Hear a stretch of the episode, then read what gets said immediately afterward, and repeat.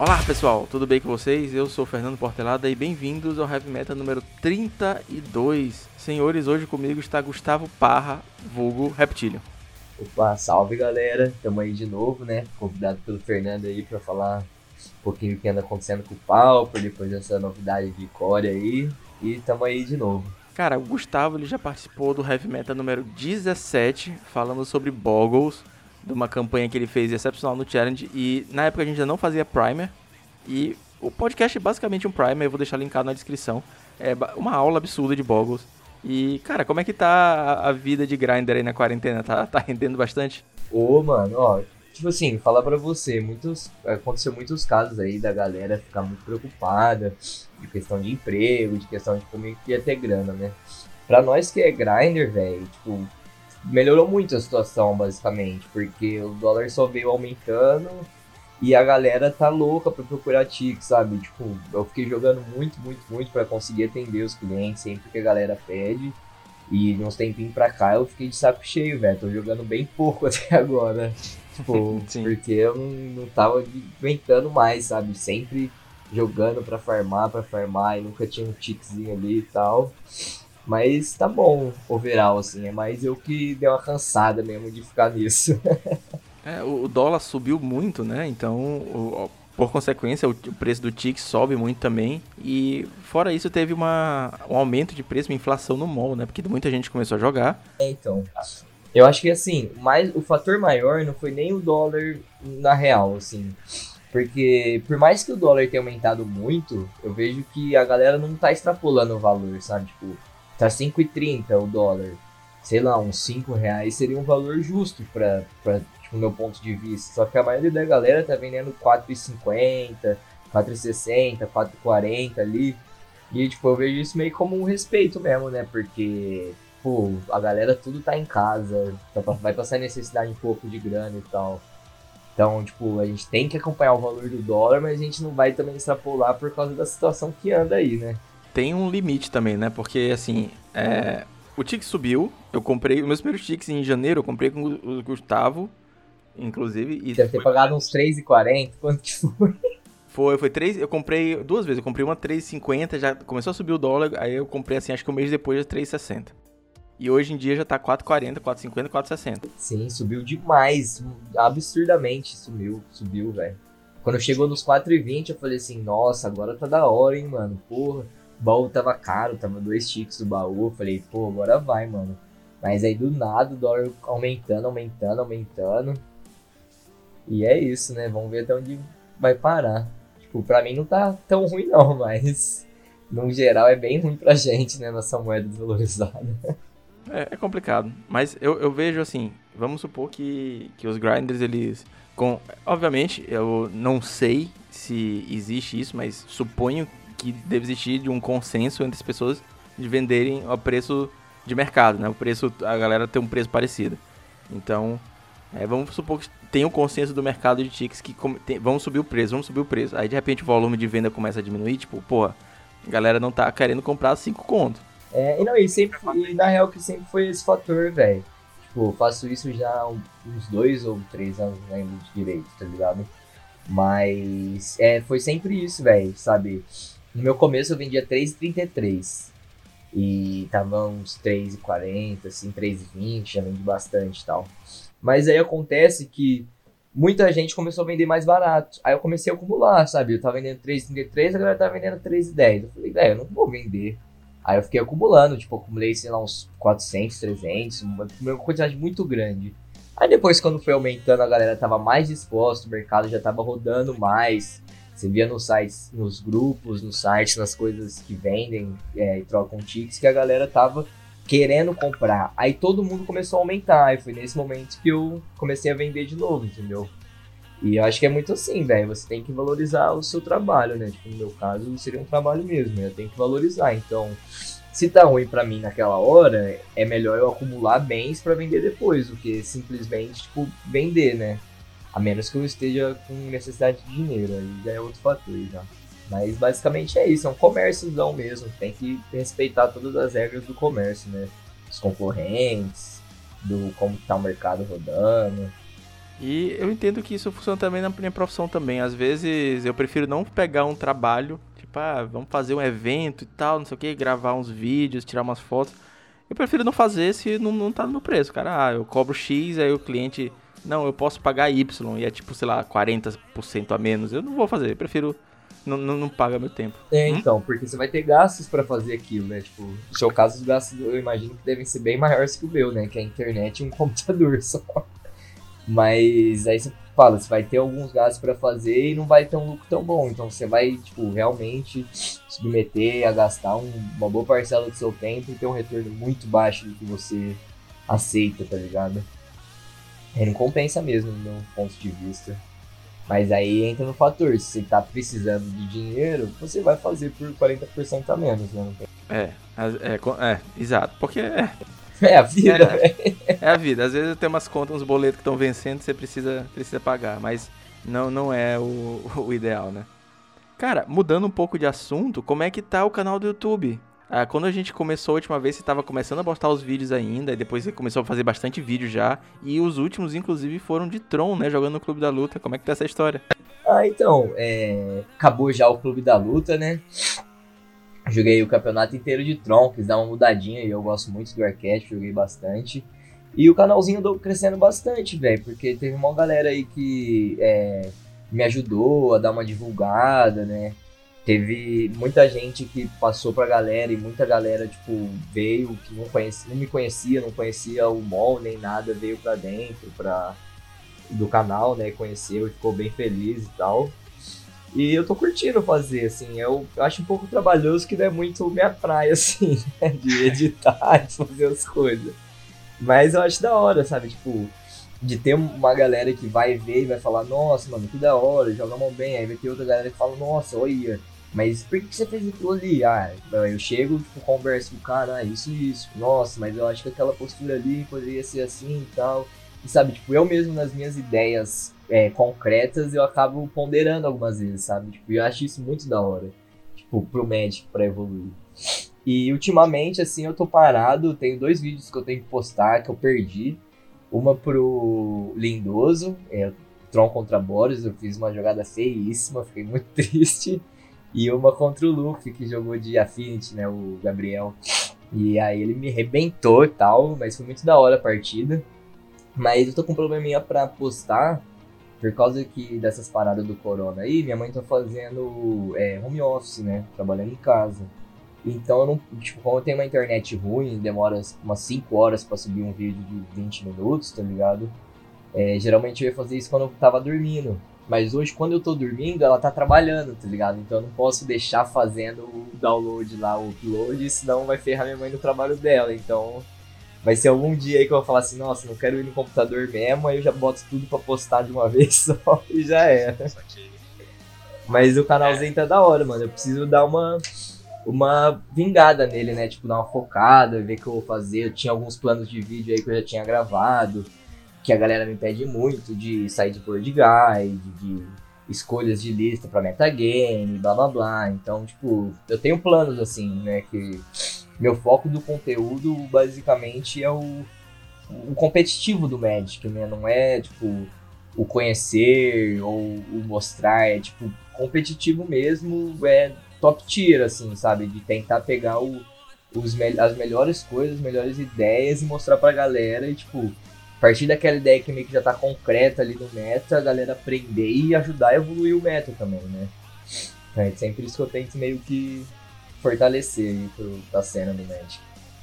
Sim, eu acho isso massa, cara. A palavra do especialista, assim, é, é um, um público-alvo e um nível de, de, conteúdo que é diferente, né? A gente vê é, o, o teu conteúdo, o conteúdo do Igor Coelho é, o conteúdo que o Carves precisa produzir. Sim, Ixi, então... mas ele é vagabundão também, velho. Ele é igual eu. Pra, eu.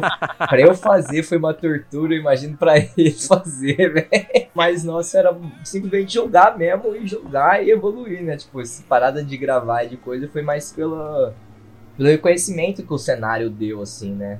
Tipo, ele já é famoso no Magic Online há muito tempo, mas IRL, assim, Brasil foi praticamente a época que eu conheci ele, na época que eu comecei, ele tava começando a ser conhecido, a galera, tipo, saber quem é o card, saber o físico da pessoa, quem era a pessoa, sabe, tipo, nos eventos e tal. Antes ele falava que não tinha nada disso, sabe? Ele era o Diego jogando e o Carves no ball, tá ligado? Sim. E isso, tipo, meio que ajuda pra, pra criar conteúdo, né? Tipo, ele já é uma pessoa conhecida e tal. A real é que a gente, aqui no Brasil, a gente é muito bem servido de produtor de conteúdo. Na real, eu, eu, eu vivo me perguntando o que, que eu tô fazendo aqui. A verdade é essa. É, então, eu acho que é da hora, tipo, e ter de todos os tipos mesmo, sabe? Até, tipo, atualmente acho que a gente tem dois criadores de conteúdos bem famosos no Brasil, que é o Guma e o André, não é? O do o motivo lá, não lembro se o nome dele é André mesmo.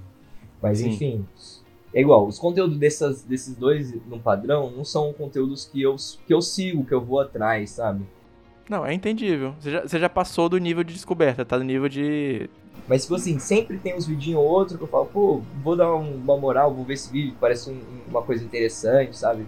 Quero ouvir a palavra Sim. dele, porque, tipo, ele fala para bastante gente, vejo os comentários da galera também, tá ligado? Tipo, o que, que a galera pede, o que, que a galera critica e muitas coisas, tipo, nesses youtubers mesmo, assim, de, de todos, na real, né? Teve até a época que o, o Clube da Luta foi começar, e aí encara um monte de criador de conteúdo. Eu falei assim, velho, vem cá, já peguei, abri o canal de todos, segui todos, tá ligado? Porque aí, tipo, sempre que tem um negocinho ou outro, eu já vejo, já, sabe, vejo, vejo o que é da hora, o que eu gosto, o que eu não gosto e tal. Total. É, eu, eu entendo perfeitamente. Eu não jogo há tão, tão, tanto tempo assim, né? Já não é segredo, já falei aqui, eu, eu voltei a jogar Magic em 2018, né? Faz dois anos. E eu é, consumia todo o conteúdo disponível. Né? Quando passar o tempo, você vai aprendendo alguma coisa, você vai é, começando a jogar um pouquinho melhor, você vai afunilando o que você precisa consumir com mais, com mais atenção, né? Às vezes você, você um, um conteúdo que o cara tá é, só mostrando o deck, tá jogando muito for fun, não, não é mais interesse. Público-alvo, né, cara? Público-alvo. Bora começar a falar de meta? Que ainda tem dois campeonatos aí pra gente comentar. Bora.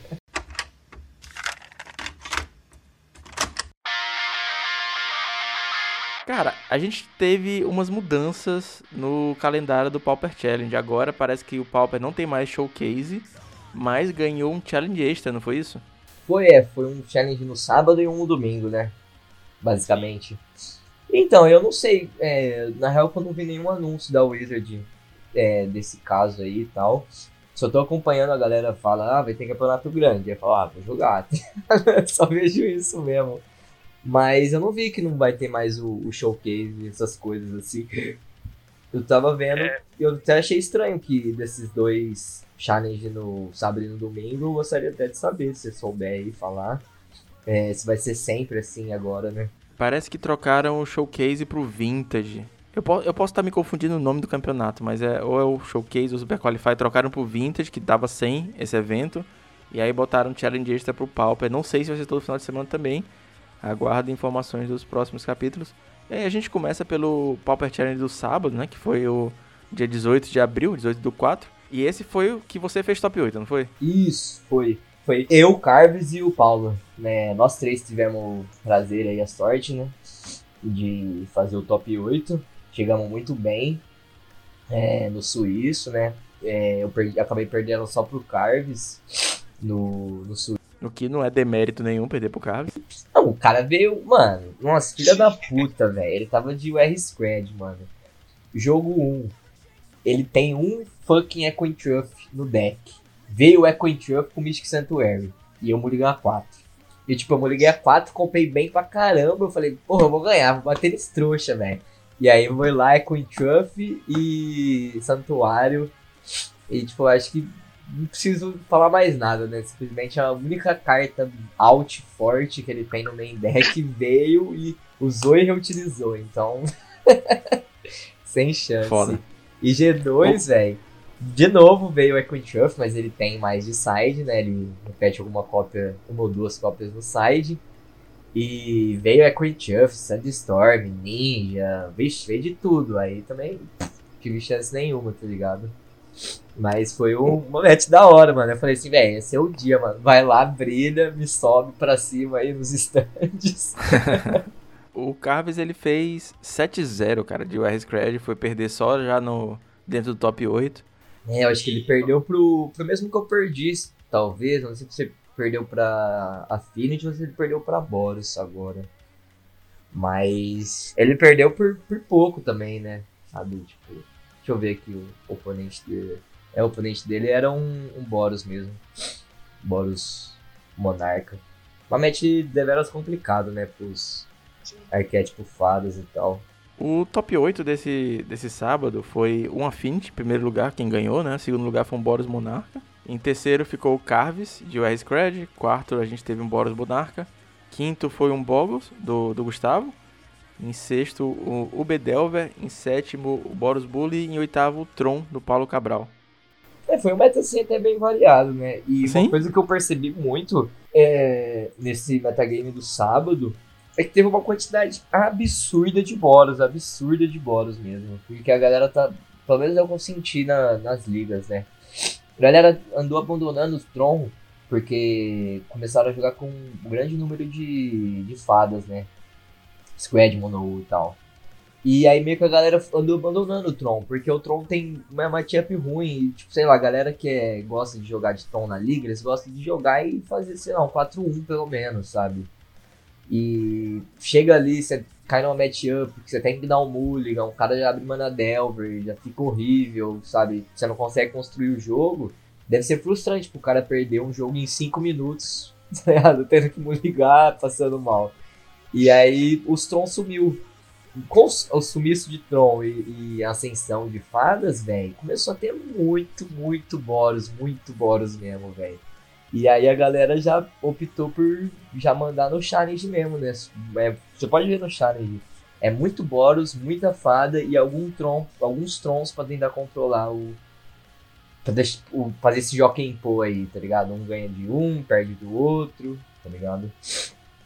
Achei bem interessante até.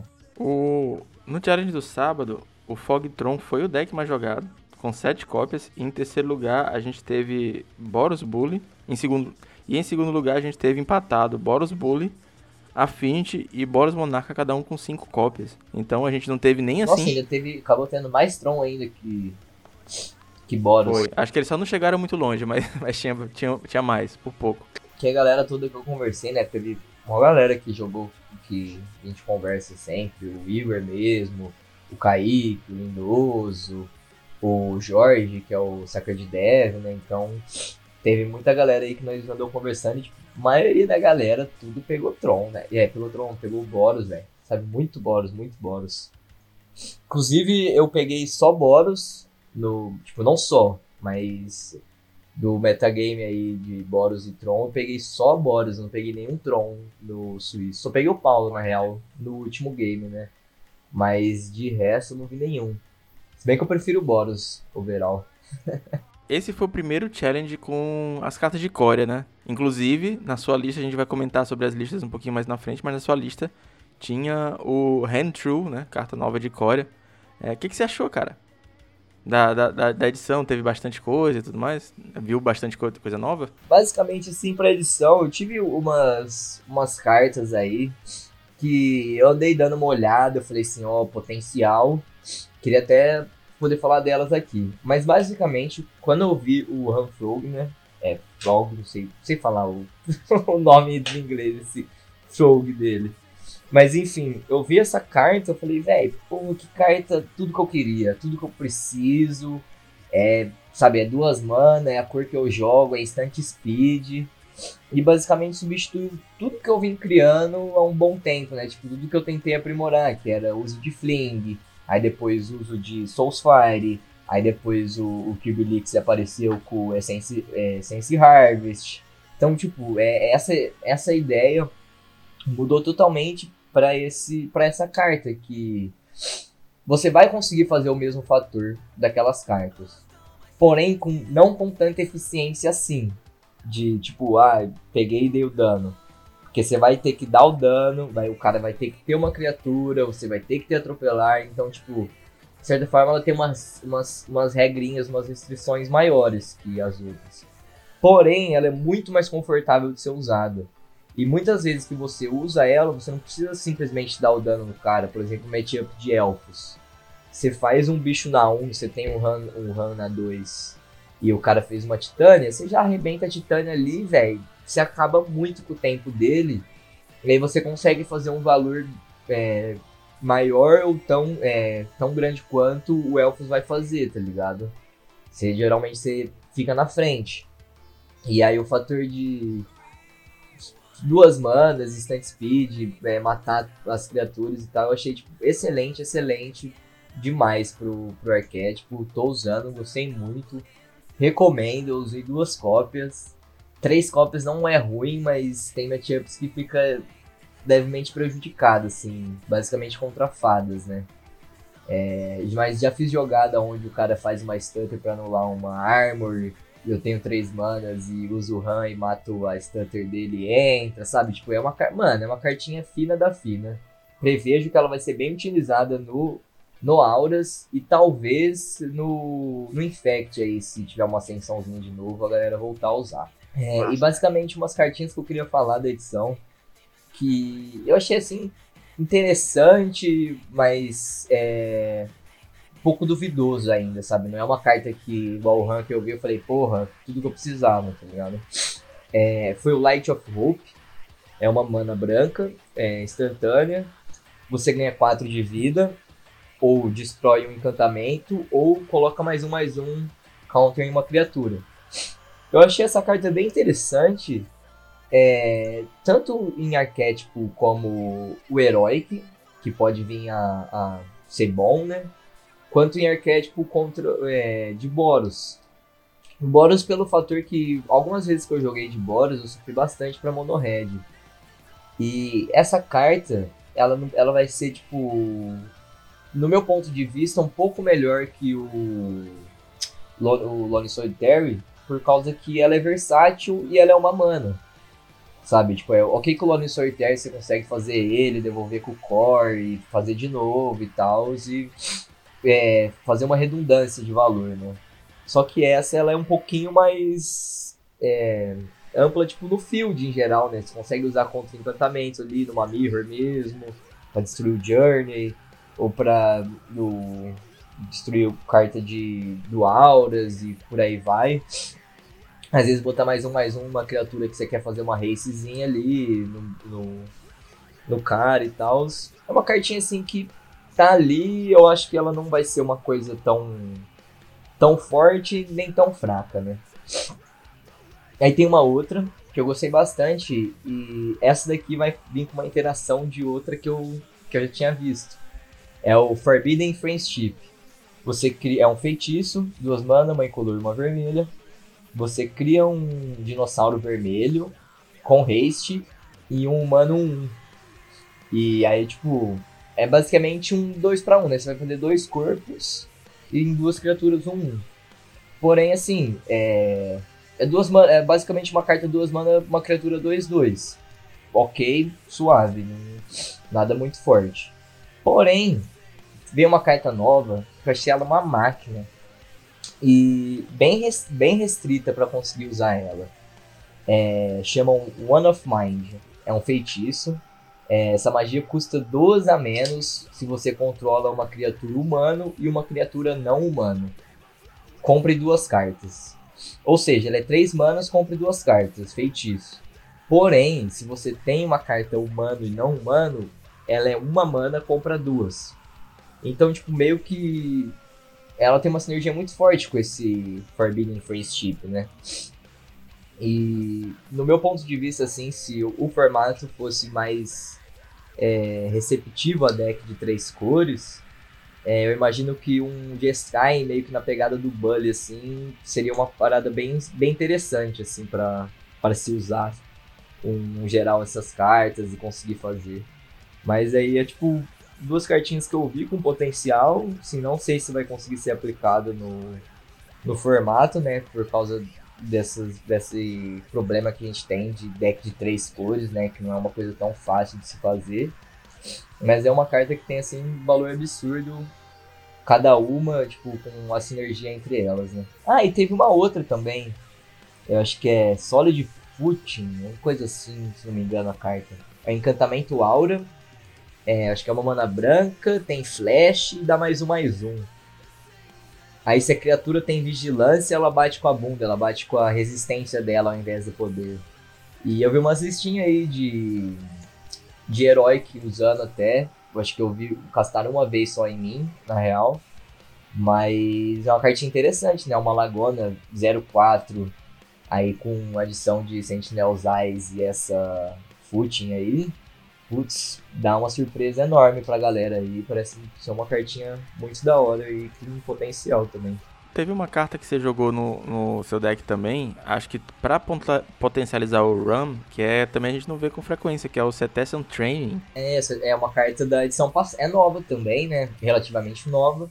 É, é uma carta da edição passada, né? Então, no, no meu deck, eu acabei incluindo ela pelo simples fator de fazer a redundância do atropelar, que é o que eu quero, né? Usando o no deck, o que eu quero é que todas as minhas criaturas atropelem. E é um draw.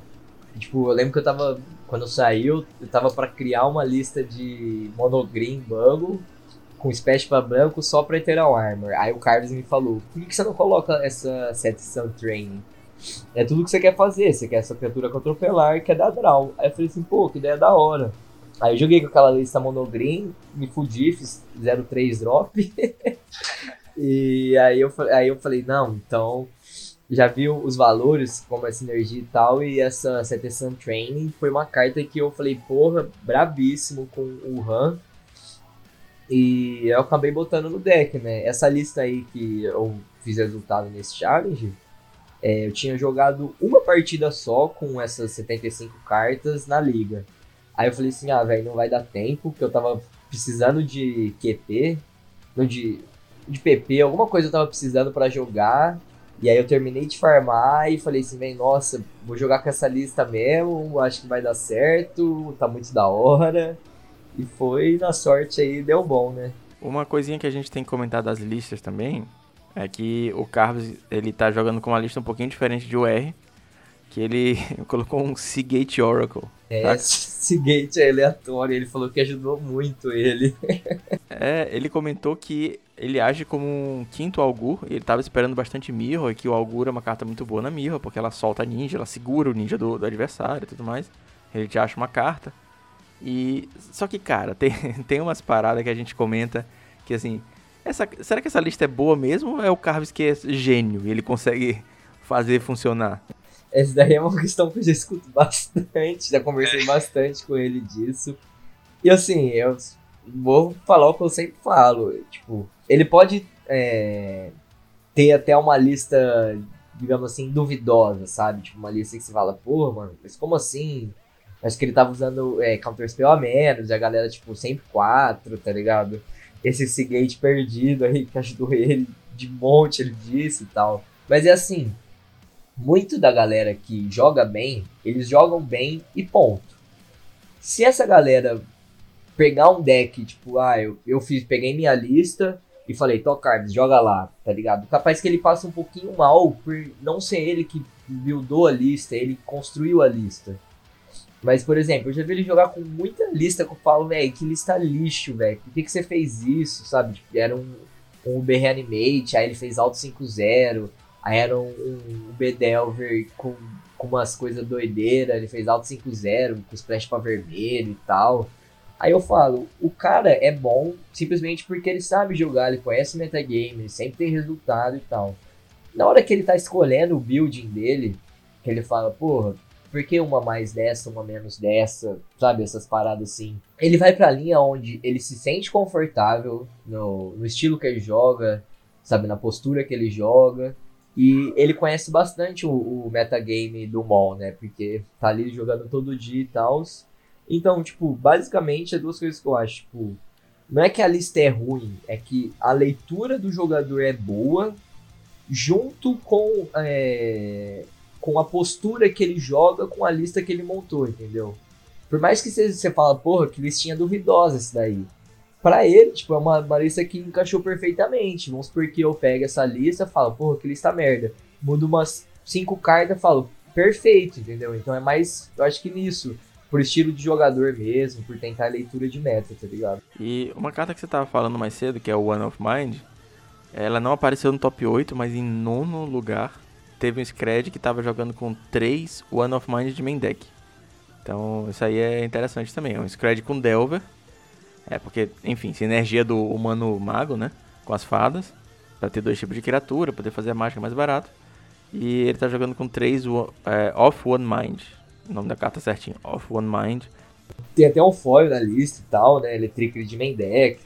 Meta call, na real, né?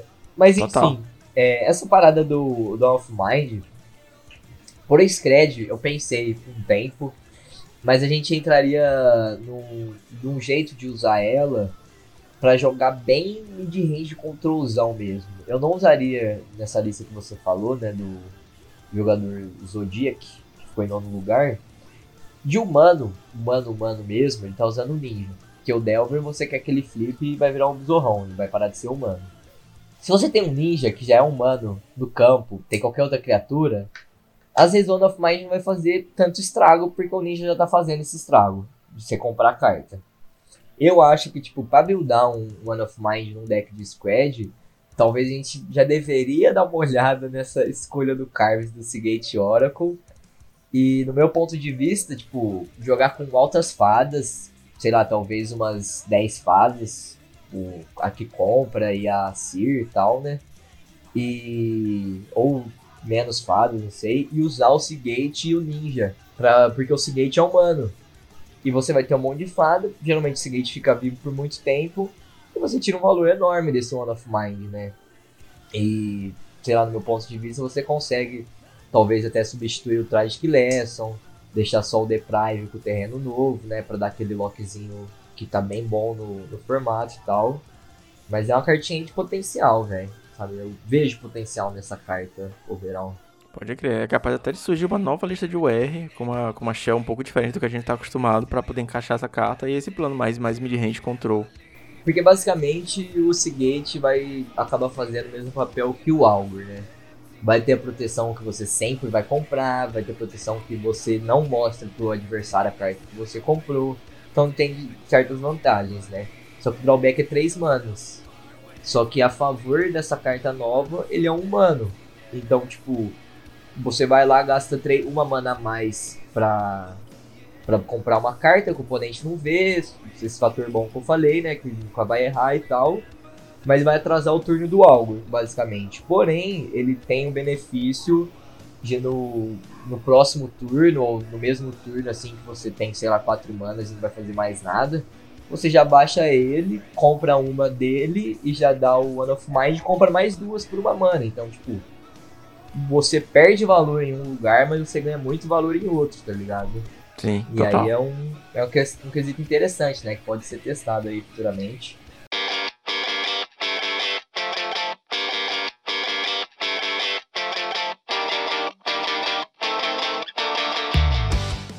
Adiantando já um pouquinho nossa conversa, porque tem, ainda tem outro challenge pra gente comentar.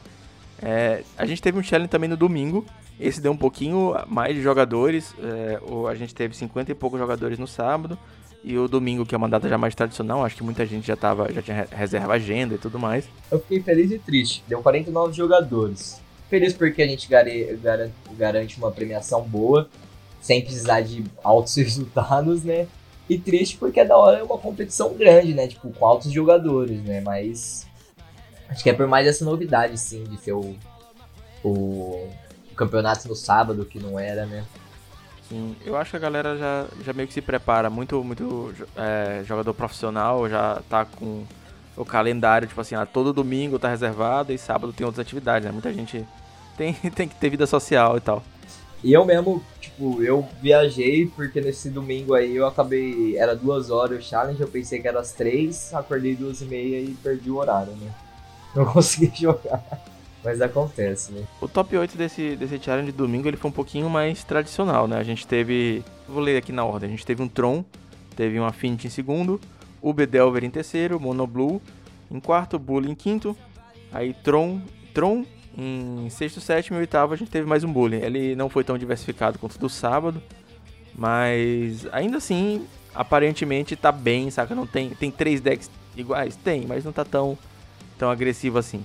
Não, é, é, o, é o que eu falei, é o metagame que eu vejo rodar hoje, né? Tipo, é Boros, Fadas e Tron.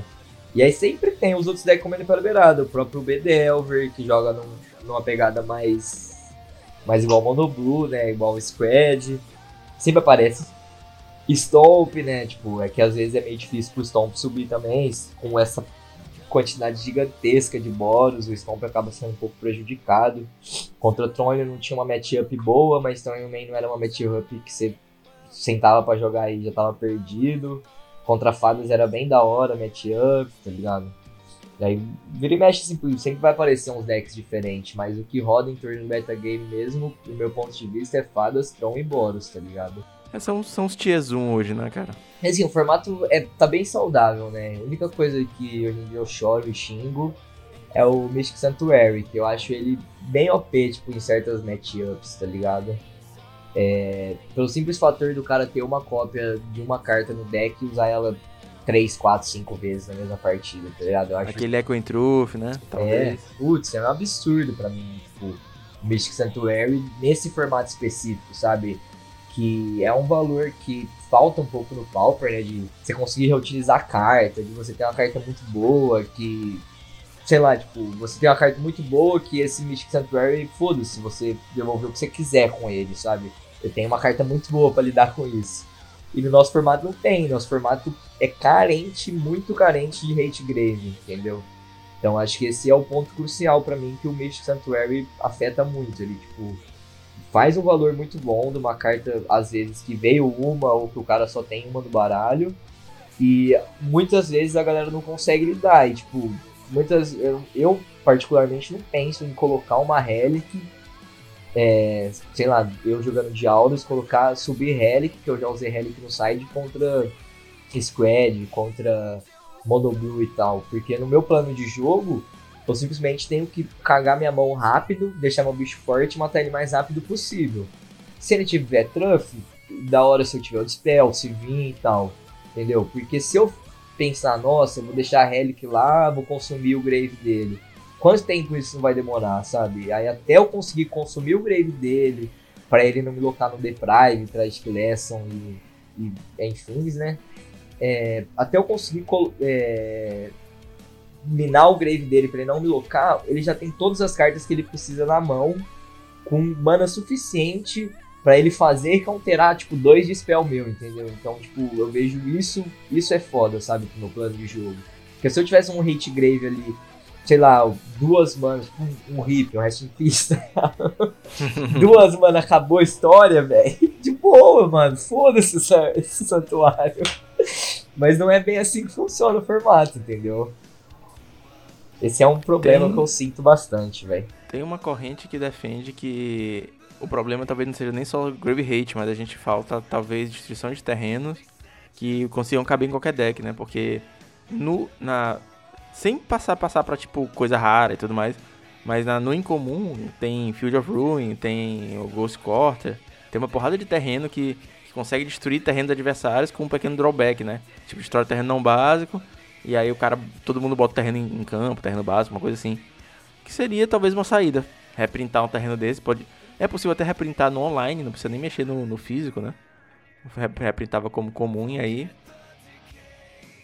Ainda eu acho que é bem forte, na real. Eu vejo. Eu lembro até no, no grupo que nós está lá do Clube da Luta alguém tinha mandado três terrenos possíveis pro Pauper, pra destruição de terreno. Nessa linha que você falou, sabe? Eu, eu gostei bastante da linha e tal. Porém, velho, aqueles terrenos, no meu ponto de vista, são bem fortes pro Pauper, tá ligado? Field of Ruins, é, você paga dois, destrói e cada um pega um terreno básico, certo? Sim. Aí tem um outro que paga um, mas ninguém pega nada. Aí tem um outro que simplesmente destrói e eu acho que os dois pegam também acho que pra encaixar bem no Pauper, pra ficar bem honesto, assim, bem justo, deveria ser alguma coisa que custasse três manas e talvez só a pessoa que tivesse o terreno destruído colocasse um terreno, sabe? para ficar justo para mim, porque se você quer ter um, uma, um out tão forte, sabe? Pelo menos contra o Tron, contra o Santuário, eu acho que você não pode ficar a par dele, sabe? Você ter o hate e ficar de igual para igual. Que é tipo meio que eu fico nessa brisa do santuário, tá ligado? O cara faz o hate meio que tá ali ainda com tudo em cima, sabe? Ele não tem nenhum drawback. Tipo, o drawback dele é botar no topo, mas não, não importa nesses casos, sabe, pro, pro arquétipo.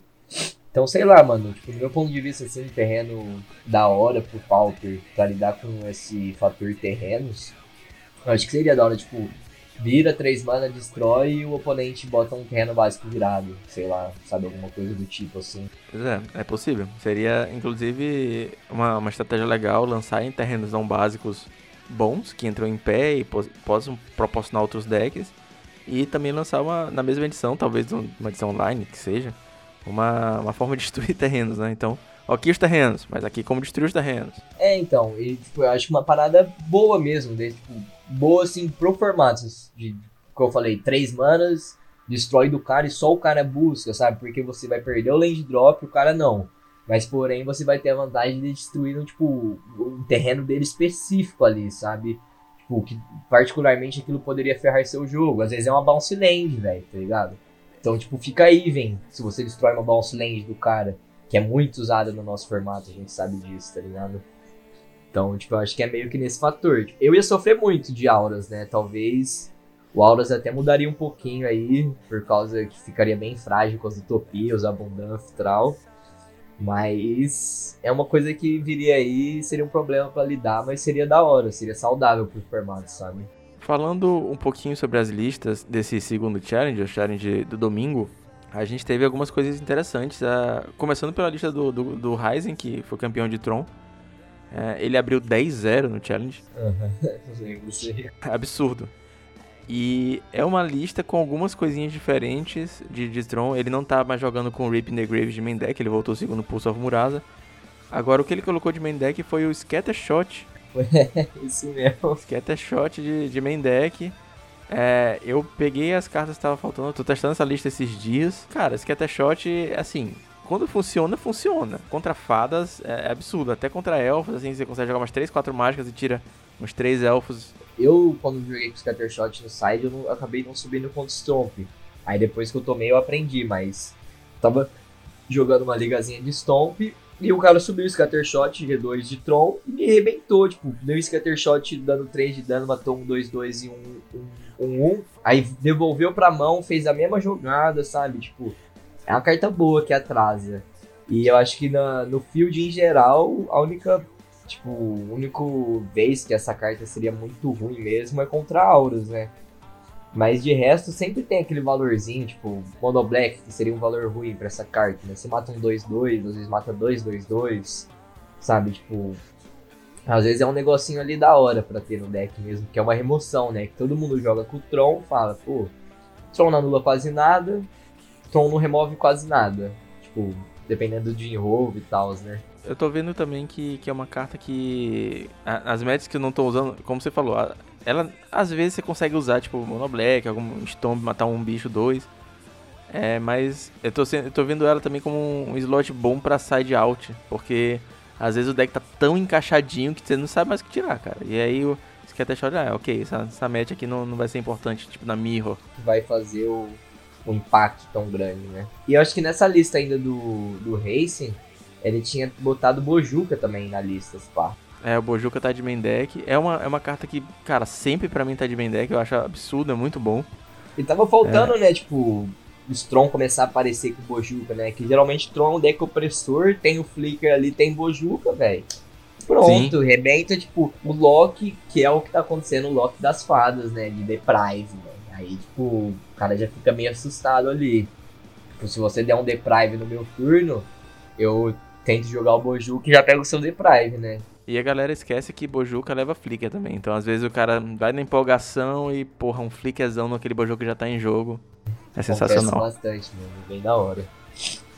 E outra tech que o Ryzen veio agora meio nova foi o Holy Light de sideboard, que é uma instantânea branca, custo 2 qualquer um branco, que todas as criaturas que não sejam brancas recebem menos um, menos um, acho que é isso. É, eu já tomei bastante isso pra herói, que alguns heróis que usavam isso daí. Poxa, mas achei isso legal, aí eu não cara. tinha visto no site dele não, velho. Mas, poxa, é interessante isso aí, tipo.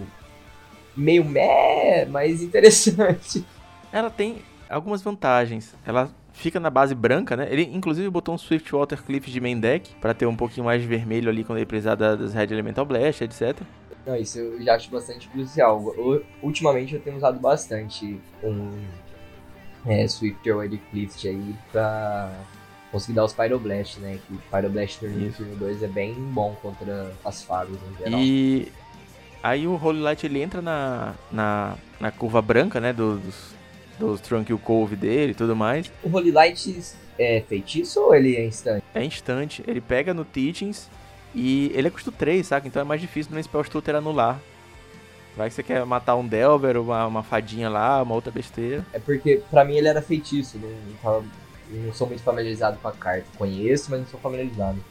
Não, é E assim, que eu fiquei pensando, ah, pô, se vai ser feitiço, por que não um, um Shrivel, Náusea, né? Ou até mesmo um, é, tem lá um, não sei o Kenin, que dá um de dano em todas as criaturas ou faz um outro negócio lá. Sim. Mas por ela ser instante é, entrar em todas as curvas, geralmente deck branco, é, tirando o, o Bully, que é uma match muito gostosa pro Tron, eu acho que ele não precisa se preocupar, né? Tipo, não precisa. Sim. Poxa, vou botar um side contra o Bully aqui, porque o Bully não vai acabar com o seu jogo nunca. é, tem, o Bully que vai sofrer pra você, de certa forma. Então, tipo, a única, a única é, ruim que seria bom, né, a matchup seria contra o Bully, mas no geral as criaturas 1-1 que você quer matar, elas não são brancas mesmo, né? Então, acho que é bem da hora, leitura bem da hora dele ter colocado esse Holy Light aí. É um ou dois? Um, um de side e. Só que como ele subiu o Scattershot de main deck, que é uma carta essencial, né, em algumas matches, ele também subiu o número de Mystical Teachings. Ele foi o primeiro tronco que eu tô vendo em tempos recentes, assim que eu consigo lembrar. Tá jogando com três Mystical Teachings. Brabo. É, então, porque é. fortalece, né? Tipo, uma cópia de Holy Light, mas a mesma coisa que quatro, de certa Sim. forma, né? Tipo, três cópias que vai pagar sete manas e uma cópia que vai pagar três. É, eu tô testando esse Tron, eu tô tentar gravar alguma coisa com ele. É, eu ia jogar. Hoje a gente tá gravando na quinta-feira. Eu ia jogar hoje o Royale de, com esse Tron e tentar trazer um gameplay pro canal. Mas fica pra semana que vem, acho que o PCT, se a internet deixar, eu tento, eu tento jogar com ele. Mas da hora, vou pegar essa lista de Tron dele também pra dar uma testada aí, velho. Tá, tá interessante pra pôr. O terceiro lugar, o Oscar Franco, tá jogando com uma cartinha nova, um Suffocating Filmes, cara. Que é o, o Shrivel instantâneo, ele é custo 3. E é, é um Shrivel, né? Todo, na verdade, só, um Shrivel só no oponente. As criaturas do, do seu oponente pegam menos um, menos um. Ah, eu acho que eu vi essa e carta. Ele, e ele tem o Reciclar também, que é interessante, caso esteja lá na mão e tudo mais. Reciclar um ou dois. E é só dos oponentes mesmo, velho. Nossa, máquina Sim. demais essa carta. Velho. É muito boa essa carta. Inclusive, o Oscar Franco fez resultado com esse UB. É, e o Parallax fez 5-0 com uma lista de UB que nem foi chamada de UB na, na, nas listas do, do Goldfish essa semana, as listas que saíram da, das ligas. Ele está chamado de um title, né, sem título. E é uma lista de UB maluca. Se você está ouvindo esse podcast hoje, no sábado, ontem eu postei um vídeo jogando, faz, fazendo gameplay com ela. Então, é, vai lá no YouTube para conferir uma lista maluca de UB que o Parallax fez 5-0, rodando uma porrada de carta nova de core. Da hora, né? Tipo, é o que eu falei muita galera vê a leitura, né, do meta, vê umas cartinhas novas, quer testar, às vezes faz resultado, né, tem essa sorte. Sim. Mas da hora, mano. E essas Kitchen Cubes me passou despercebido quando, quando eu devo ter visto os spoilers, né? Mas puta cartinha boa, velho. Gostei muito. É, tá na minha lista aqui de comprar quatro ela, quatro física quando for possível. Eu achei da hora assim. É, um arquétipo que eu queria ver nascer, né? É o Befadas seria uma cartinha boa para usar no B Fadas, para jogar o Mirror de Fadas, né? Contra a galera, contra elfos, Sim. tipo. Muito dos fadas sofre um pouco para elfos, né? Eu acho que se você ter a vertente preto ali já não fica mais tão difícil assim a matchup, né? Então, coisinha da hora aí pra se testar também. No próprio Bedelver, né? Que vai ser uma carta bem da hora. Às vezes é contra é o. Assim, na match que não tá, não tá boa, a galera recicla e toca o barco. É, né? exatamente, contra um Bubbles. Que muitas vezes o cara morre com náusea na mão comigo, né? É. Se ele tem, se ele tira essa, compra essa carta tarde, paga duas manas cicla e boa, né? Ou, tipo, três manas abertas ali, eu vou no meu turno seco. O que, que eu vou fazer? Tipo, ele tem três manas abertas. Primeiramente, eu vou fazer uma criatura, para não tomar um edit no instante. e aí eu Sim. vou encantar outra. Na hora que eu vou encantar outra, ele me dá balão nas duas, tá ligado? Porra, valor, velho. Tipo, 3 pra 1, um, tá ligado? O encantamento e duas criaturas. E, tipo, geralmente eu já estaria pra conceder se eu tomasse um balão desse, velho. Outra carta interessante foi o Off One Mine apareceu novamente em, na lista do quarto lugar, que foi um Monoblue Delver. Ele tá jogando com duas cópias. Hum, sério? Seríssimo. Eu abri já aqui o Challenge, dando uma olhada também. Oh my, my. É, mas ainda ele foi pra mesma linha da outra, né, que eu falei. Tipo, Sim. Efetivamente, o humano, o de humano ele tem um ninja e o Delver ali que algumas vezes vai ser humano. Mas eu achei interessante também a listinha. E acho que finalizando a parte de lista, assim, de, de coisa nova, coisa interessante, foi o o Casa jogando de Tron com um Golden Egg. Ele tá jogando com 3 Perishon Map, 4 Prisma, 1 Golden Egg. É, eu sinceramente não sei o que pensar dessa carta. Eu acho que ela não é, não é tão tanto valor assim no Tron, porque tem que sacrificar e tudo mais. Não, não funciona como quinto Prisma, eu acho. Então, o fator do Golden Egg, no meu ponto de vista, é que melhora muito a matchup ruim do Control Burn, né? Tipo, duas manas você tem um, uma mana ali que você consegue fazer de qualquer cor uma vez, ou você ganha 3 de vida, velho. Pô, 3 de vida é muito bom pra um Tron na matchup contra o Mono tá ligado? Tipo, é, é, algo a você ver, assim, efetivo no, no, no, no game, né? Você vê que aqueles 3 de vida geralmente faz diferença. Tem alguma galerinha ainda que anda usando a como é que chama? Custódio Squire, que faz a votação lá, né, do Concil.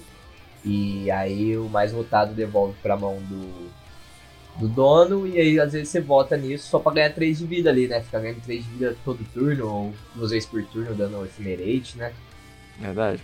E ele, ele, quando entra em jogo, compra uma carta também, leva aquele flickzinho. Se tiver um Prisma e um Golden Egg, são duas cartas que você compra no desespero. Já tá valendo já, né? Pô. É, não. Cicla, três mana, cicla um. Se compra duas cartas com Flicker, filho, vixe, tá ótimo.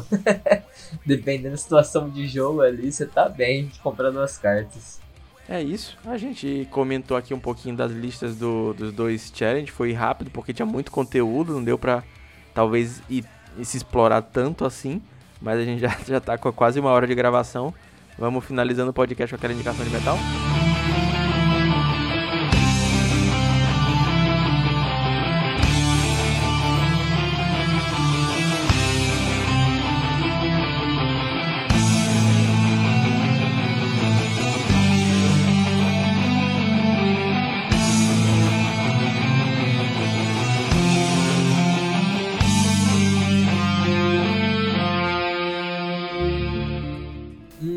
Indicaçãozinha de metal agora. Hum, Ela. Vamos ver. É. Fear of the Dark. Iron. Pô, sensacional. Na outra eu tinha botado só o Iron, agora eu vou bem específico. É isso aí. Não sei se é considerado metal, metal, mas é uma banda de metal no caso, né? Ah, claro que é, cara. Porra, Fear of the Dark é um dos clássicos dos clássicos, assim, se tivesse assim o, o pedestal dos clássicos de metal, ele tava lá brigando pelo topo. Da hora, da hora. Foi uma boa indicação, então. Com certeza. É, tem bandas que você não erra. Indicar Black Sabbath, Iron Maiden, isso aí, a, a, gregos e troianos do metal vão, vão concordar. Da hora.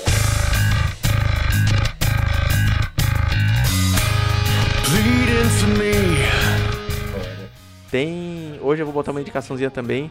Eu... Engraçado que eu só tô botando indicação de mais duas em duas semanas quando o Trivium lança música nova. Trivium tá lançando CD novo. Eles soltaram mais um single, Bleeding to Me, sensacional. Puta que pariu, que música boa. E todas as indicações de metal da história do heavy metal estão na nossa playlist colaborativa, os links na descrição. Senhor Gustavo, muito obrigado. Foi uma saga, uma epopeia a gente conseguir se reunir para gravar esse podcast. As portas estão abertas do heavy metal para você vir aqui é, falar um pouquinho sobre Bogas, falar um pouquinho sobre meta, falar um pouquinho sobre Tron também. Opa, muito obrigado aí pela oportunidade, né, de ter chamado mais uma vez. Gosto bastante de fazer esse tipo de conteúdo. Foi mal aí te enrolar.